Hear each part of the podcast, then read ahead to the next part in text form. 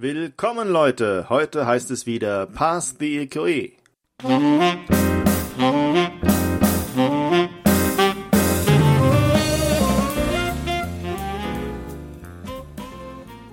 Willkommen zu einer neuen Podcast-Folge. Heute will ich nichts über verschiedene Prüfungsteile erzählen, sondern mich einem eher grundlegenden Thema widmen, und zwar der Frage, welcher Lerntyp bin ich? Wie ihr sicherlich äh, wisst, gibt es ganz unterschiedliche Persönlichkeiten und daraus resultieren natürlich auch unterschiedliche Lernpersönlichkeiten oder Lerntypen.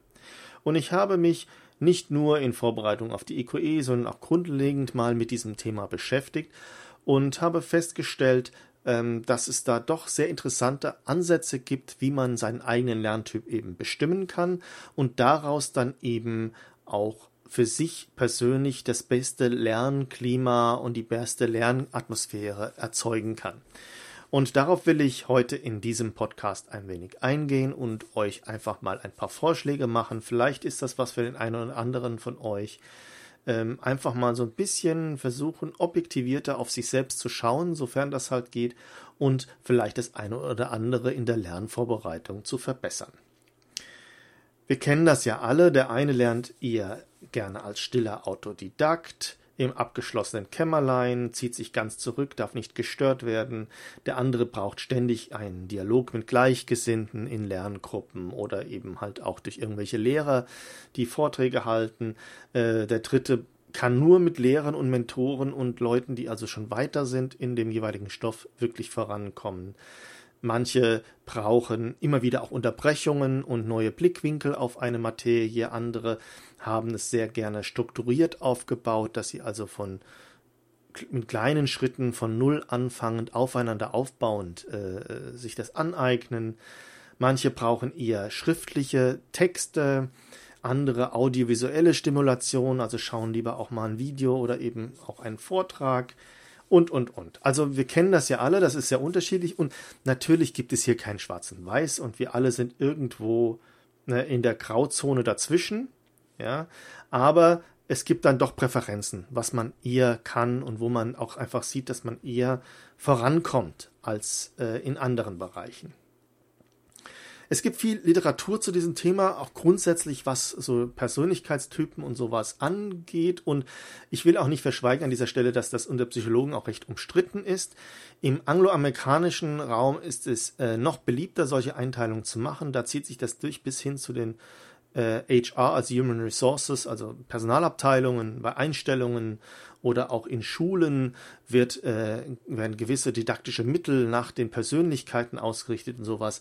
Das ist, glaube ich, nicht ganz so ausgeprägt in Deutschland und in Europa ähm, ist aber ein Ansatz, der vielleicht auch nicht völlig, völlig verkehrt ist. Also man muss natürlich immer mit einem gesunden Menschenverstand daran gehen und ähm, ich bin sowieso gegen jegliches reines Schwarz-Weiß-Denken und eine Typisierung, die dann sagt, okay, du bist hier der introvertierte Stubenhocker und deswegen darfst du quasi gar nicht zu einem äh, Vortrag gehen oder du, du solltest auf keinen Fall in eine Lerngruppe gehen oder solche Aussagen zu entwickeln, wäre natürlich grundlegend falsch, aber es kann natürlich trotzdem sein, dass der introvertierte Autodidaktiker vielleicht erst einmal im stillen Kämmerchen den Stoff ordentlich für sich vorbereitet, bis er ein gewisses Niveau erreicht hat und dann eben sich in die Lerngruppe setzt, wo er dann auch durchaus, vielleicht nicht ganz so aktiv, aber doch auch mitdiskutiert, vielleicht auch nochmal einen neuen Aspekt aus, durch andere Augen äh, kennenlernt und dort auch seinen Horizont erweitern kann. Ja, wohingegen der andere, der vielleicht sehr, sehr kommunikativ ist, ähm, natürlich vielleicht früher in eine Lerngruppe gehen wird, das en dort entwickeln wird, aber eben halt auch an irgendeiner Stelle sogenannte Stillarbeit, sage ich mal, einbauen muss, um für sich auch einen Stoff zu repetieren und zu vertiefen. Also ja, man muss das so ein bisschen leben und leben lassen, sozusagen mit ein bisschen gesunden Menschenverstand an die Sache rangehen. Aber ich will hier auch nicht in die Tiefen der Psychologie und Theorien der Psychologie eingehen, sondern ich will einfach etwas vorstellen, was mir ganz gut geholfen hat und vielleicht hilft es euch auch. So eher so eine Art, eine Art pragmatischer Ansatz an die ganze Geschichte. Und zwar als Grundlage nehme ich einfach im ersten Schritt einen MBTI-Persönlichkeitstest her, für die, die das noch nicht gehört haben, das ist äh, MBTI steht für Meyer, Myers-Briggs Typenindikator, ist, wie gesagt, im angloamerikanischen Raum sehr viel bekannter als bei uns und wird dort auch sehr flächendeckend eingesetzt, was ich in Einzelfällen auch ein bisschen bedenklich finde, weil es ist eben kein so ein hundertprozentig korrektes, wissenschaftlich fundiertes Instrument, wie es vielleicht anfangs den Anschein hat. Es ist ein Instrument, was versucht, die mit Hilfe von Carl Gustav Jung entwickelten psychologischen Typen zu erfassen. Und schon das ist ja äh, zu einem gewissen Teil überholt, diese Typisierung. Aber wie gesagt, wenn man es ein bisschen äh, sieht, dass man zum Beispiel zu einem gewissen Prozentsatz einem gewissen Typen entspricht, dann kann man ja das auch mit gesundem Menschenverstand auch einschätzen, wie weit man das dann auf sich selbst auch übertragen muss oder sollte. Der Vorteil vom MDTI ist, je nachdem wie er angeboten wird, dass man in der Regel ähm, zum Beispiel Fragen beantworten kann. Ich habe in meinem Blog, und das könnt ihr gerne dann auch mal checken, einen Link auch äh, stehen, wo ihr ähm, mal so einen kostenlosen MBTI-Test anhand von, ich glaube, es sind 100 Fragen oder sind es 80 Fragen, also einer ganzen Reihe von Fragen äh, ähm, quasi durchziehen könnt. Also die Fragen sehen dann zum Beispiel so aus, ähm, äh, mein Schreibtisch ist eher aufgeräumt oder eher chaotisch oder ähm, bei in, in einer Gruppendiskussion halte ich mich eher am Rand auf oder ich bin eher in der Mitte, im Zentrum. Also es sind solche Geschichten, die dann so best bestimmte Aspekte abklopfen. Und am Ende kommt dann, kommt dann eben einer von 16 möglichen Typen heraus mit einer gewissen Präferenz. Und zwar ist das ähm, so organisiert, dass diese Typen nach Indikation Präferenz und in einem Einbuchstabencode sozusagen codiert sind. Und äh, es gibt letztendlich vier verschiedene Indikationen, so heißen die. Das eine ist die Motivation, das zweite ist die Aufmerksamkeit, das dritte ist äh, die Art der Entscheidung und das vierte ist der Lebensstil. Und jede dieser Indikationen ist dann eben in zwei Präferenzen aufgeteilt. Also die Motivation ist dann zum Beispiel eher außen orientiert, also extrovertiert oder innenorientiert, introvertiert. Die Aufmerksamkeit ist dann eher Intuition, also eher aufs Bauchgefühl achten oder Sensorik, also eher auf die, ja, äh, was, was wirklich auf einen einstimmt, also eher auf objektive äh, Einflussmittel. Die Entscheidung ist dann aufgetrennt in eher das Denken oder das Fühlen und der Lebensstil eher auf eine Wahrnehmung, also wie wirkt das auf mich, versus einer Beurteilung, was halte ich von einer bestimmten Sache. Und äh, ausgehend von diesen eben Indikationen und Präferenzen kann man dann eben einen von 16 Typen konstruieren, wobei es da kein gut oder schlecht gibt. Also ein ENTJ-Typ zum Beispiel ist genauso gut und schlecht wie ein ISFP-Typ, aber hat möglicherweise andere Stärken und Schwächen, die es eben gilt generell zu erkennen.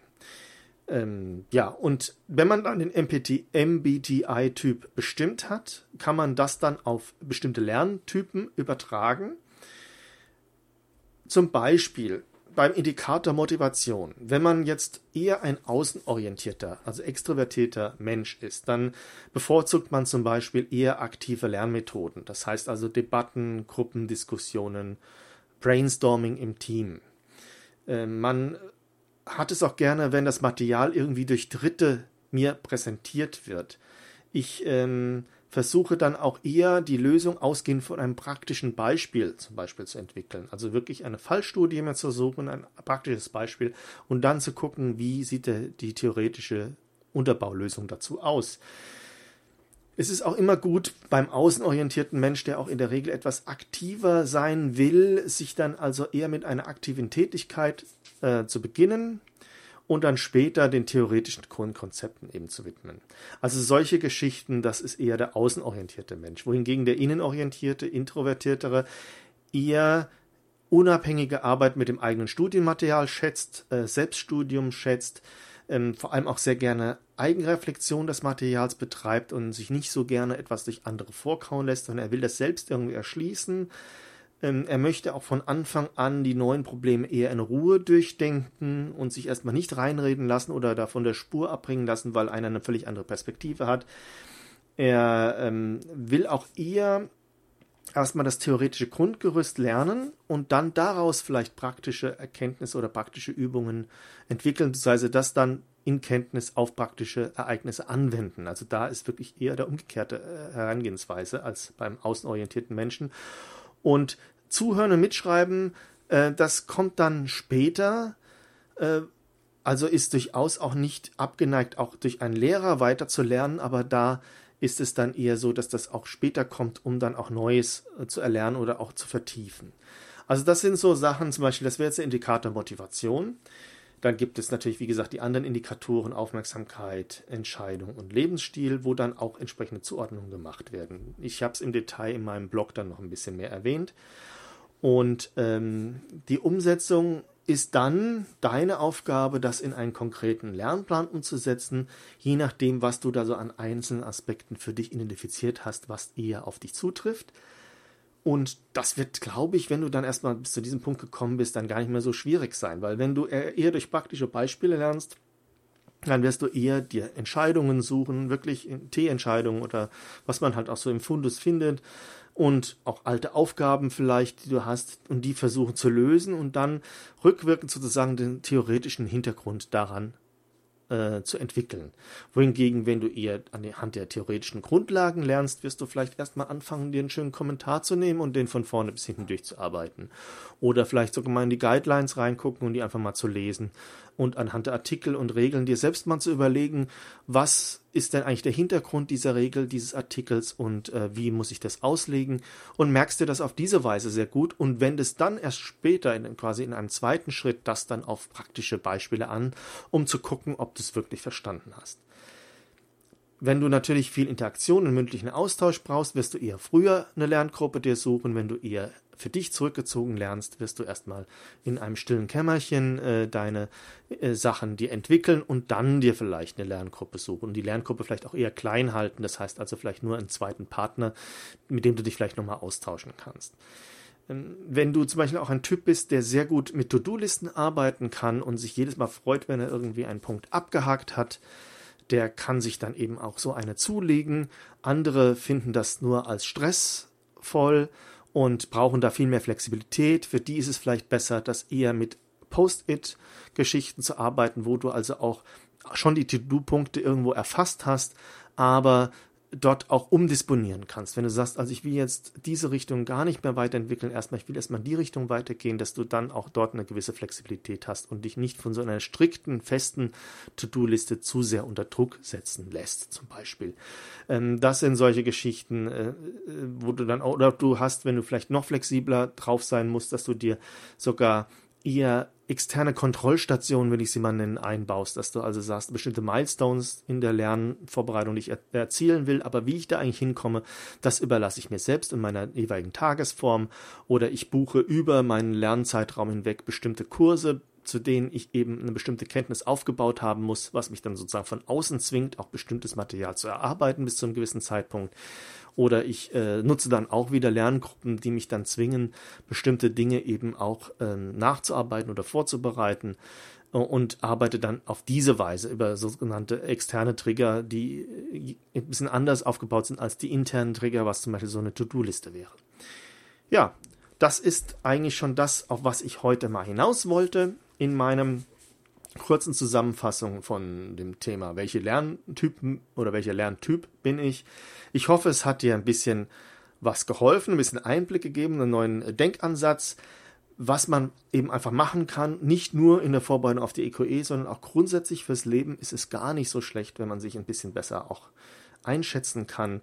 Äh, wichtig ist natürlich hier in diesem ganzen Vorgang, dass man ehrlich zu sich selbst ist, dass man also die Fragen auch sehr ehrlich beantwortet gegebenenfalls vielleicht auch mal einen guten Freund oder Partner oder Partnerin fragt hier, wie würdest du das sehen? Was glaubst du? Wie schätzt du mich auch ein in dem und dem Bereich? Äh, weil natürlich die Auswertung nur dann gut werden kann von so einem Persönlichkeitstest, wenn man auch ehrlich an die Sache rangeht und nicht als absoluter Chaot auf dem Schreibtisch zum Beispiel dann anklickt, man ist ein reiner Lehrtischler. Dann kann das natürlich nichts werden. Ja, das war's wieder für heute. Wäre schön, wenn ihr noch einen positiven Kommentar oder eine positive Wertung hinterlassen könntet. Ansonsten freue ich mich, wenn ihr wieder einschalten würdet, wenn es wieder heißt Past the EQE, the Podcast.